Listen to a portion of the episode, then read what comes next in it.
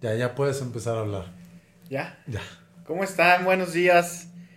O Qué tardes gusto, o noches. tardes o noches. Dependiendo a qué hora nos Este, escuchen. este podcast se está grabando en vivo. Casi. Va a salir en vivo, güey. Va a salir ahorita en cuanto a- en cuanto acabemos. O se sea, sí es del día, más es del día de hoy. Es el día de hoy. No se va a publicar propiamente en vivo, pero sí es No, el día sí de se hoy. publica. No, no se está transmitiendo. Ah, en ok, vivo. ok. Es grabado. Es grabado, es grabado. Es grabado, pero del día. Es el pod, su podcast del Es, día. es fresco. Es fresco. Es fresco porque es de hoy. Híjoles, es que el lunes los chistes son más difíciles. ¿Qué podcast es? ¿El, el El 21? detrás de las ventas. Perdón.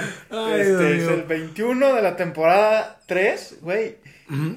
El Wow. otro día estaba, no sé con quién estaba platicando, pero. Eh, ah, pues con. Con Ivonne, Ajá. respecto al, a las redes sociales y todo. Y este.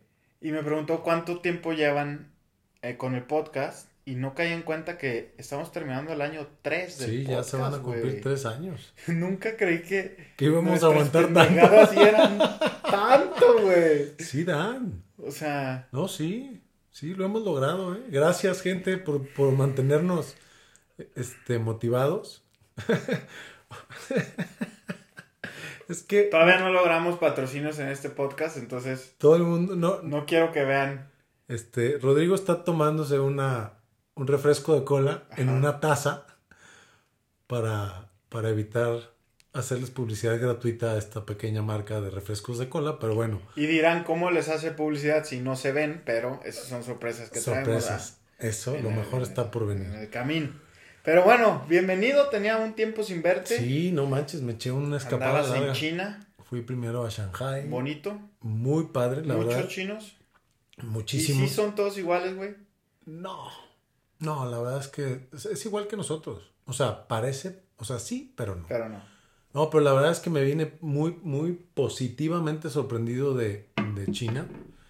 Yo tuve la fortuna de estar allá hace como 12 años, en Beijing. Y obviamente fui a otra ciudad, a Shanghai. Pero impresionante, ¿eh? me, me impresionó mucho el crecimiento. Fuimos a, fuimos a un lugar donde nos mostraron la historia de los últimos, creo que 20 o 30 años de Shanghai y ves la evolución, está impresionante la velocidad con la que ha evolucionado, con la que ha crecido la cantidad de rascacielos. Pero ¿sabes qué fue lo que más me llamó la atención? Hay una cantidad de, de humanos impresionante. Hay una- un tráfico como el de la Ciudad de México, pero nadie usa el claxon. O sea, vas en pleno tráfico, te le metes a la gente y- Nadie y, pita, nomás te echan las altas. Los únicos que sí pitan son los de las motos, y creo, Y hay un friego, ¿va? Yo creo, güey. pero no tantos como los que vi en Beijing. Y, y la verdad pitan porque los peatones y los turistas invadimos Estamos su calle. güeyes. Entonces nos pitan para que nos quitemos de su camino. Pero realmente no pitan. Yo estaba impresionado. Este, es, es este, un, un socialismo que aparentemente funciona, ¿no? Aparentemente porque también estuve pues en la parte Más, más, nice del más nice socialismo. del socialismo y seguramente viven con mucho miedo, y- pero eso es otra historia. La idea es que estuvo padrísimo, este, llegué muy positivamente sorprendido, comimos delicioso y, y sí está en casa de la fregada, man. ¿Cuántas horas? ¿Te acuerdas que en el podcast pasado me dijiste que Era tu vuelo. era mi más. vuelo más largo? Sí, definitivamente un vuelo totote y tuve la fortuna de compartir con una persona que invadió la mitad de mi asiento en ese vuelo de 13 horas. Entonces iba yo con mi, con mi querida hija del lado izquierdo. La mitad, imagínate yo, güey, en medio asiento y luego pegado a la Es ventana una persona, digamos. un tercero un que abrió sus piernecitas, Ah, sus piernitas así y las puso invadiendo la mitad de mi lugar. Pero aún así nos fue a toda madre. La verdad es que valió toda la pena. Estuvo padrísimo y feliz de estar aquí de regreso, conviviendo. Ya, ya te extrañaba. yo igual, yo. La verdad, gente no lo cree, pero sí hay días que te extraño. Sí, sí, yo tampoco lo En creo. veces. En veces. ¿Qué se siente ir a un país donde pues siempre volteas para abajo, güey? Sí. Sí, ¿no te veían con cara de este güey está muy alto? Pues no, Porque es- son muy chaparritos, ¿no? Los o chinos, sea, ¿o no? no? sé con qué cara me veían, pero... De sea, analizar, pero o sea, no, pero es sí. que así tiene los ojos. Pero lo que está muy curado es que éramos 220 personas, ¿no? Entonces nos tomaban fotos, güey. O sea, los, los, los chinos no- como que decían, ¿por qué hay Qué tanto raro, occidental aquí junto? Entonces nos tomaban fotos, además, pues ya te imaginarás que íbamos lo opuesto a ellos, ellos callados, sin pitar, nosotros echando no, desmadre, gritos. Entonces nos tomaban fotos, éramos como la atracción de, de Shanghai. Pero muy padre, me Qué tocó chido. ver a, Ben Shelton, mi ídolo que acaba de ganar Ah, sí, cierto. su primer ATP 500. Que, por cierto, íbamos a festejar tú y yo así. Sí, pero... Pero Esa historia por mejor no la- cuestiones, digamos, ¿se acuerdan que teníamos un torneo de tenis? Ganó la juventud. El año que entra platicamos al Ganó respecto. la juventud. Ah, creo que no estábamos concentrados. Yo estaba con la cabeza en mi viaje. China. Y yo, pues no sé. Algo, algo se nos... Algún tornillo, algo, pero- algún tornillo se nos, Pero bueno. se nos zafó. Oye, antes de, de comenzar, de veras, este, yo quiero agradecer a toda la gente que se toma la molestia de, de escribirnos acerca de lo que quieren que les platiquemos, pero sobre todo, eh, tanto en China como ahora que tuve la fortuna de estar en Querétaro. en- en- No, o sea, hiciste un cambio muy cañón, no, bueno, pero fui, fui a Querétaro a, a dar una conferencia a, a la graduación de, de Prudential y el sábado tuve una comida de generación de mi hijo, papá e hijo. Y, y a donde quiero llegar es que la gente se acerca, gente que ni siquiera es de la industria, y, y me dicen, no dejen de hacerlo, de verdad, nos divertimos, pero además aprendemos. Y, y gracias a esos comentarios es que seguimos aquí y también gracias a que nos dan ideas de, de qué hablar, pues también podemos continuar, porque de pronto, o sea, hasta las estupideces de Rodrigo y de un servidor Se cansa, tienen se un límite, ¿no? Pero, pero la verdad es que muchas gracias, porque cada que nos dicen algo así se siente bien bonito y te dan ganas de, de seguir adelante Sí. con este proyecto que la neta nos ha traído puras cosas padres, pero no nada más del sector. O sea, cuando llega gente de otras industrias y me dice, es que los escucho y no sabes cómo me ha ayudado y estoy poniendo en práctica y me, y me dicen los ejemplos, se me hace padrísimo. Y dices, bueno, pues qué padre que, que estamos logrando lo que, lo que hemos estado buscando, ¿no? Y, y como bien lo dices, pues todo es gracias a, al público, ¿no? A la Sí. gente que nos escucha. Sí, sí. Y Este, que nos motivan. como diría Vicente Fernández, mientras ustedes no nos dejen de pasar ideas, nosotros... Mientras sigan com- comentando positivo, seguimos diciendo cositas. y hoy la idea de hoy es un poquito platicar respecto a eh, las, las preguntas que nos han hecho, ¿no? Por ahí. Sí, algunos de los temas Este, igual y no, bueno, esto es importante, igual y no muchos saben, pero en el se pueden hacer preguntas en, en el podcast, ¿no? En Spotify en puedes Spotify. poner este preguntas y entonces esas las tomamos y hoy es un buen día para compartirlas. Sí, algunas de ellas. No dejen de, de- de enviarnos.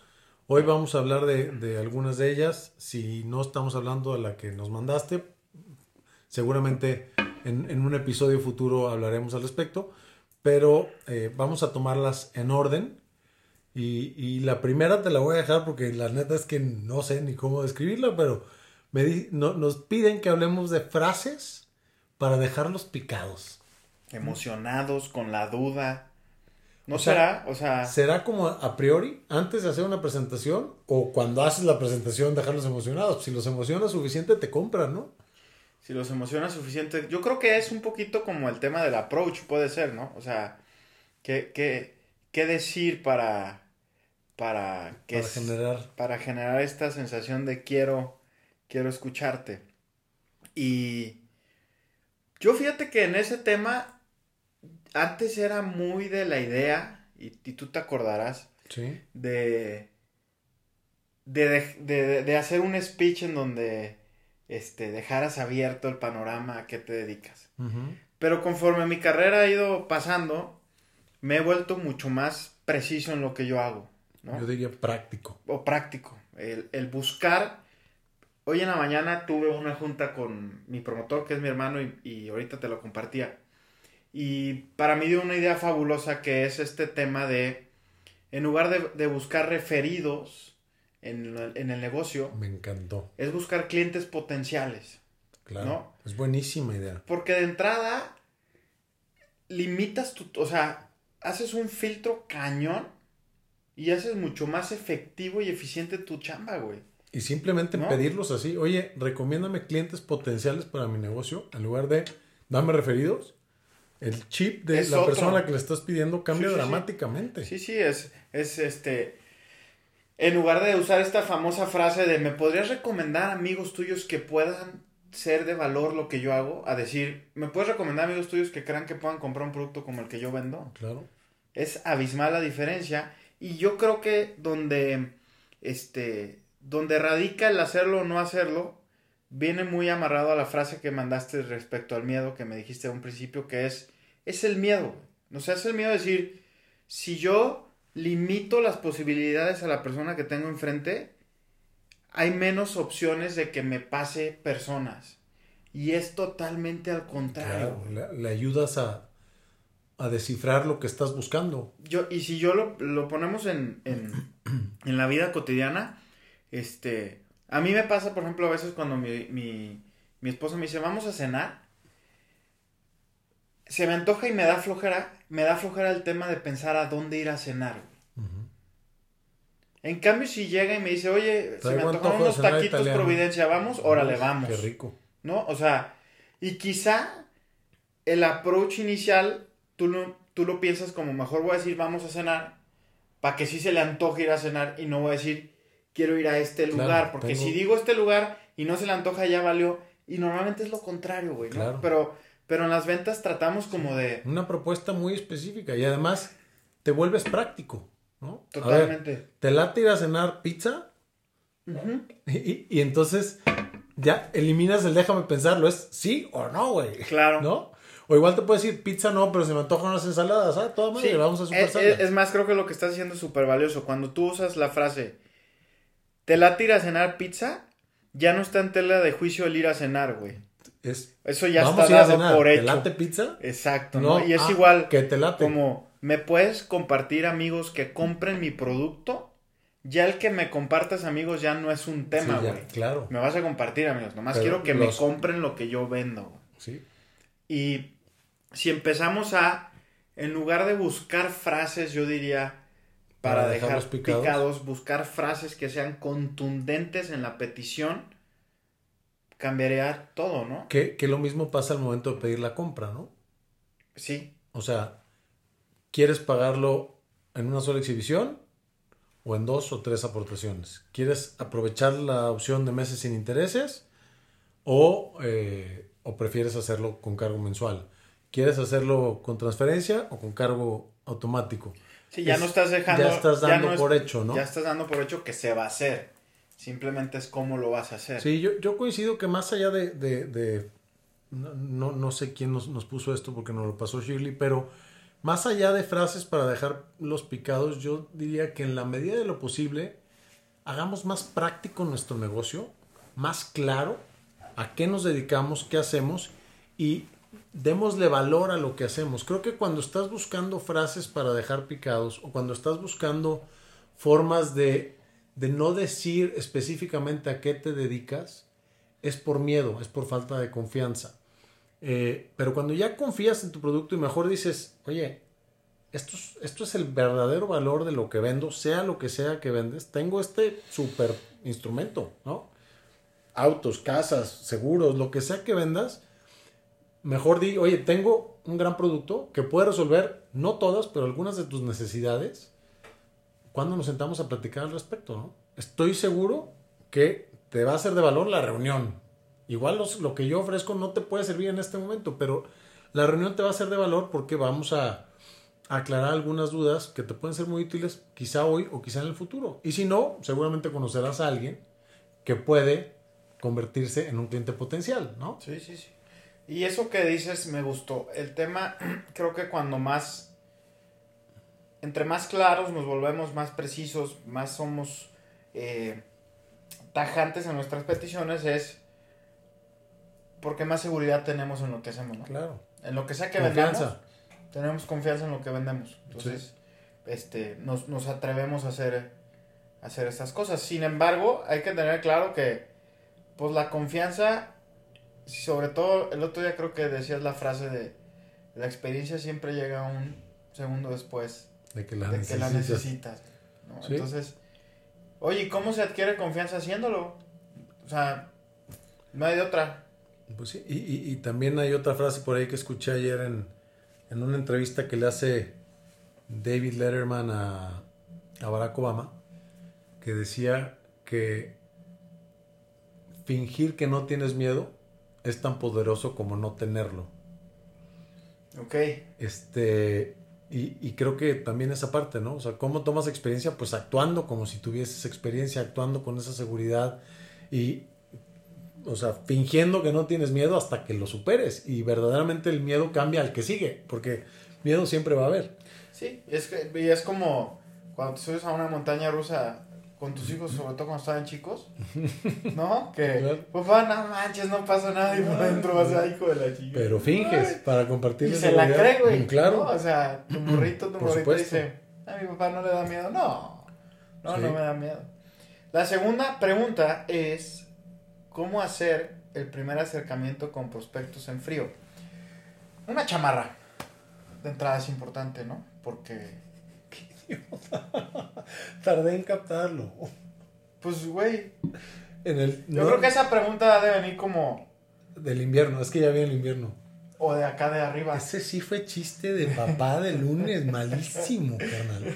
No sé si editemos este programa. No, es que no te reíste a tiempo, güey. No, güey, es que no me Normalmente te ríes de esos chistes, es que estaba esperando un, un punchline así como prospectar en frío es el castigo de los dioses por no pedir No, clientes no. potenciales. Algo mucho más No. poderoso que, por cierto, esa frase tiene todo el sentido. O sea, prospectar en frío o trabajar en frío es el castigo de los dioses por no haber pedido, ahora ya no les vamos a decir referidos, por no haber solicitado clientes potenciales. Y si estás en esa situación, porque puedes estar en esa situación, porque no lo hiciste, pues regresa con tus clientes o con tus conocidos o con tus amigos y pídeles clientes potenciales para que no tengas que trabajar o prospectar en frío. Porque está cañón, y más hoy en día. Con todo lo que está pasando en el mundo y con la tecnología y que te llegan llamadas y WhatsApps, y, o sea, ahora te contactan en todas las redes perfectos desconocidos y sea cual sea el negocio que representas, pues ya la gente teme darte una cita, la gente teme tener un acercamiento con un perfecto desconocido. Es indispensable encontrar la manera de eliminar a toda costa la venta en frío. Hay que buscar hacerlo lo más cálido posible a través de las redes sociales, buscar si tienen una, una persona en común que te pueda recomendar, regresar a, a los básicos con tus clientes, con tus amigos, con tus familiares, a pedirles que te recomienden personas o clientes potenciales para tu negocio. Pero, eh, pues nada, si tienes un primer acercamiento en frío, yo lo que te recomiendo es ser tan transparente como puedas. Ahí todavía ser más claro, pues. A ver, me interesa mucho agendar una, una entrevista contigo para platicarte acerca de mi negocio. Aquí está mi página donde puedes ver a qué me dedico, las soluciones que ofrecemos y por favor dime qué día de la semana que entra por la tarde se te acomoda tener una reunión vía Zoom o presencial. Y también, obviamente, pues abrir la puerta al, Zoom porque la presencial va a estar más difícil que te la den. Pero, pero sí, eh, si lo vas a hacer en frío, porque a veces tenemos que hacer prospección en frío, y yo sé que hay personas que no tienen un mercado natural o que se acaban de cambiar de, de, de país o de ciudad o lo que tú quieras, pues entonces, si vas a hacer un acercamiento con prospectos en frío, hazlo lo más claro y transparente posible para que si te dan la cita, pues tus posibilidades de éxito sean mucho mayores, ¿no? Sí. Y yo aquí quiero agregar algo que se me hace muy, muy valioso. ¿Te acuerdas que hemos hablado de este principio que es el difícil fácil? Sí. Que es el hábito que tiene la gente exitosa de hacer las cosas difíciles primero para que su futuro sea fácil. Sí. Sin embargo, estarás de acuerdo que hay mucha gente que es exitosa, pero que no sigue este principio. Sí, claro. O sea, hay gente que tiene muchísimo éxito, pero no hace lo difícil primero. No. Al final lo hace. Sí. Y normalmente esa gente es la que tiene mucho éxito, pero vive estresada. Sí, Vive estresada. claro. Yo creo que si no estás iniciando en este negocio o en cualquier negocio de ventas, prospectar en frío es el resultado de no haber hecho un difícil fácil, güey. Y te fuiste por el camino fácil hasta que Se te acabó. se te acabó. Con, con sus salvedades, Sus ¿no? Sí hay personas que entran a cualquier carrera de ventas y verdaderamente no tienen Por, sí, mercado. sí, por eso, por eso precisamente digo, siempre y cuando no estés iniciando en una carrera de ventas, porque también si estás iniciando en frío, digo, perdón, si estás iniciando un, un negocio de ventas y pasan años y sigues solo en frío, pues también estás dejando de ir a una oportunidad con tus clientes, Claro. ¿no? Porque ellos confían en ti y te pueden recomendar.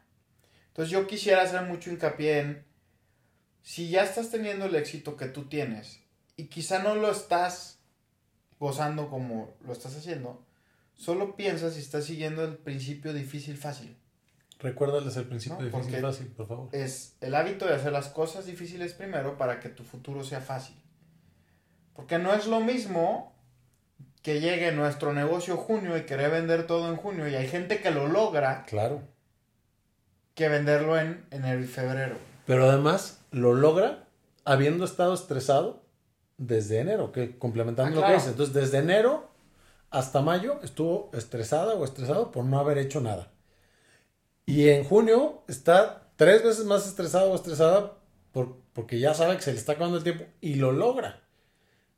Y alcanza la meta en un mes de lo que tendría que hacer en seis meses, ¿no? Entonces, pues si Es esta lugar- famosa idea que tú compartes de cambiar los tiempos, ¿no? Sí. O sea, En lugar de estar estresado un mes, bueno, los seis meses, pero más el último mes, desde el inicio empieza con tu actividad.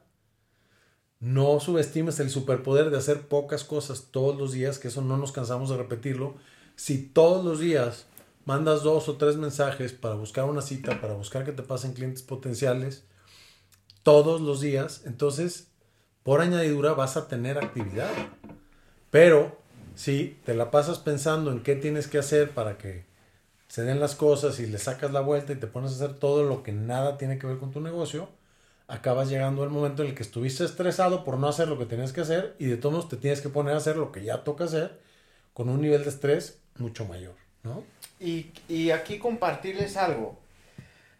Que la semana pasada inicié un, este, un proceso de coaching con un gran, gran amigo Alejandro Elizalde, Alex Elizalde. Y me voy a ventanear. Pero le hice esta pregunta. Ya era hora. Ya era hora. Le hice la pregunta de Alex. ¿Hasta, hasta dónde es correcto, aceptable? ¿O hasta dónde es el lugar de decir, hasta aquí llego en mi éxito? No si me explico. O sea, hay convenciones, hay grupo uno, hay tanto dinero, hay pero le digo, yo en mi cabeza no sé dónde ya es mucho. ¿Sí me explico, güey? O sea, cómo... ¿Cuál es el límite? ¿Cuál es el límite, güey? ¿No? Porque pues hay algunas personas que dicen el límite es aquí, hay otras que dicen no hay límites, ve por todo, este, pero también en esta ve por todo, pues la ansiedad de, eh, pues, Sí, el ir por todo, quizá descuidas todo por lo que estás haciendo, el ir por Sí. todo, ¿no? exactamente. Y él me compartió algo que la verdad, el- la semana pasada que me lo compartió, me abrió la mente muy cañón. Y fue esta, eh, la parábola famosa de los talentos, ¿te acuerdas? Sí. que para poner un poquito en contexto, seguramente la mayoría se la sabe, pero es una parábola, parábola de la Biblia donde hay tres personas a la cual le otorgan un talento, tres y cinco. Y después llegan a hacer cuentas y el de un talento, pues literal, desentierra el talento y le dice a Dios, Sí, lo, lo escondió toma, ¿no? para, para cuidarlo. Este, por miedo. De hecho, Sí. la realidad es que fue por miedo a perderlo. a perderlo, sí. Y pues la respuesta de Dios fue como, échame tu talento y vete. O sea, ¿qué, qué mediocridad es esta? Y a los mediocres Los los vomita. vomita el Señor. Y el de tres le trajo tres más. Y el de cinco le trajo cinco más. Y entonces me decía Alex, ahí está el secreto, Rodri. ¿Cuánto es suficiente? Pues cuánto talento tienes Y lo estás explotando o lo estás desperdiciando. para compartirle a la gente. Si tú tienes un talento para sentarte con la gente, ayudar a que piense en el futuro, a que proteja a su familia, a que planee su retiro, pues ¿cuánto es suficiente? Pues, pues hasta que se te acabe el talento. Mientras no, dale. y dale. ¿Y cuánto es suficiente de dar conferencias? Pues mientras tengas el talento de transmitir algo y de hacer podcast, pues mientras... Y talento no quiere decir que seas el más chingón, sino pues que siempre haya un receptor al que le ayudes, ¿no? O sea, que, que, que le puedas cambiar a alguien las cosas. Entonces, cuando me compartió esto Alex, cambió totalmente mi óptica de, oye, ¿cuántas citas tengo que hacer a la semana? Oye, güey, pues todas las que puedas. Siempre y cuando, como decía anteriormente, porque eso es, eso es, un, eso es un tema bien delicado en las personas que nos dedicamos a las ventas. ¿Qué estás haciendo? Ya, me acaba de llegar el depósito de Coca-Cola. Ah, ok. Perdón. Este. ¿Ves que funciona? Los presioné. ¿Cuánto sea dar lo mejor de ti siempre? Siempre y cuando al darlo no sacrifiques la razón por la que estás haciendo lo que estás haciendo. O sea, todos decimos, yo estoy trabajando y, quiero alcanzar las metas para tener calidad de vida, para dar lo mejor a mi familia, para tener estabilidad económica, para tener, poder gozar de buena salud, para lo que tú quieras y gustes. Y resulta, como decía otro proverbio chino, que por estar haciendo lo que tienes que hacer para eso, descuidas la salud, descuidas la familia, descuidas el equilibrio en tu vida. Entonces, sí, da todo lo que puedas, pero define en qué momento vas a estar trabajando y trabaja y define en qué momento no lo vas a estar haciendo y no trabajes. Para que entonces en tu horario laboral le des con todo y todo el tiempo que puedas a compartir tu mensaje de lo que sea que vendes con el mundo. Pero cuando se acaba ese horario de trabajo, cierras la cortina y entonces te dedicas a, a disfrutar las mieles o los resultados de haber hecho lo que tenías que hacer. La bronca es que a veces en ese inter, y, puedes llamarle ambición, puedes llamarle soberbia, puedes llamarle falta de claridad, nos perdemos. Entonces estamos dándole y dándole y dándole, y más, más, más, más, y quiero más porque tengo más talento, y quizá con el... ¿Y, por qué hago esta, esta aclaración? Porque luego con la justificación de, oye, pues tengo el talento, voy a darlo todo, sí, maestro, pero en, el, en ese todo te estás llevando entre las patas a, a lo que se supone que era tu motor, ¿no? Entonces, hay una frase que escuché en la mesa que, me encanta, que es cuando le decimos que sí a algo, le decimos que no. automáticamente le decimos que no a otra cosa. Entonces, nada más hay que tener mucho cuidado qué es lo que está pasando cuando le decimos sí a echar a volar todos mis talentos, está padrísimo, en tiempo y forma, muy bien, pero recuerda que cada que tú estás explotando ese talento en la parte comercial, le estás diciendo que no a lo que no tiene que ver con tu negocio. Y viceversa. Cada que le estás diciendo que sí a lo que no tiene que ver con tu negocio, le estás diciendo que no a lo que tiene que ver con tu negocio. Entonces, ojo, y, para acotar esta idea, pues entonces enfócate que cuando estés en el momento, en el momento de chambear, explota tu talento y no te estés haciendo güey en la computadora, en el WhatsApp, en el Instagram, en el TikTok y en todas estas cosas que nos roban energía Enfócate en trabajar, en, buscar clientes potenciales, en estar presentando tus soluciones y cuando cierres el changarro, enfócate en todo lo que dices que es tu motor para salir a trabajar. Y la última es lugares efectivos para hacer networking. Yo pues, creo... Ah. No, nos brincamos otra, pero yo creo que podemos dejarla para la siguiente, ¿no? Sí, porque da mucho, ¿no? Pues las dos dan, pero bueno, dale. Bueno, vamos dejando las dos para el siguiente. Yo lo único que les dejo como reflexión al tema de networking es, acuérdense esta máxima que es, nunca pertenezcas a un lugar, asociación, lo que sea, si solo es con fines de lucro. De generar algo para ti. Que si no, no lo vas a... Porque así como, como, como huele cuando tienes necesidad de vender, sí. huele cuando estás en un lugar solo para vender. Claro. Entonces, lo que vaya a ser de networking que primero lo hagas porque te gusta. Sí, porque te llama la atención estar ahí, claro. Y después, hasta, hasta las este, reuniones que hacen en tu coto, primero piensa, neta, ¿se me antoja ir a esta mendiga reunión? Sí, o nomás voy para prospectar. Si no se te antoja ir, no vayas. No vayas. Y yo agregaría que si, superando la, la máxima que dice Rodrigo, que se me hace la más importante, la segunda sería Y si vas a asistir a hacer networking, tienes que ir con la apertura de que habrá gente que quiera hacer networking contigo. Contigo. O sea, hay que pensar en esta reciprocidad. No puedes, es, es como cuando alguien te pregunta, ¿qué onda? ¿Cómo te fue de vacaciones? Padrísimo, fui a tal, tal, tal, tal, tal. Y te callas. Bueno, ¿Y tú? ¿y tú a dónde Claro. fuiste? No, o sea, regresa a la pelotita. Oye, ¿a qué te dedicas a esto? Y tú, entonces, si vas a buscar un lugar que ya de entrada te llama la atención, se te antoja ir para hacer networking, tienes que estar abierto o abierta a que hagan networking contigo, ¿no? Fíjate qué rápido se pasó el tiempo.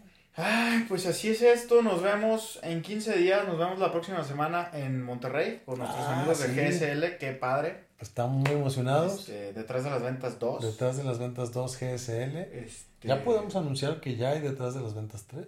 Ya hay detrás de las ventas 3. ¡Ay! Después de un arduo trabajo mío, como siempre, No tienes haciendo vergüenza. todo, hay detrás de las ventas 3. Ya está el programa. Este, próximamente lo lanzaremos en algún lugar de este bello país. Ya les po- comentaré. podría decir que quizá pudiera ser que existiese en algún momento algún libro de detrás de las ventas. ¿Se puede eso? ¿Soñar? Lo puedes decir. ¿Se puede soñar? Está hecho y hecho está. Nos vemos en 15 días. Muchísimas gracias, mi Rod. Gracias a todos por escucharnos. Hasta pronto.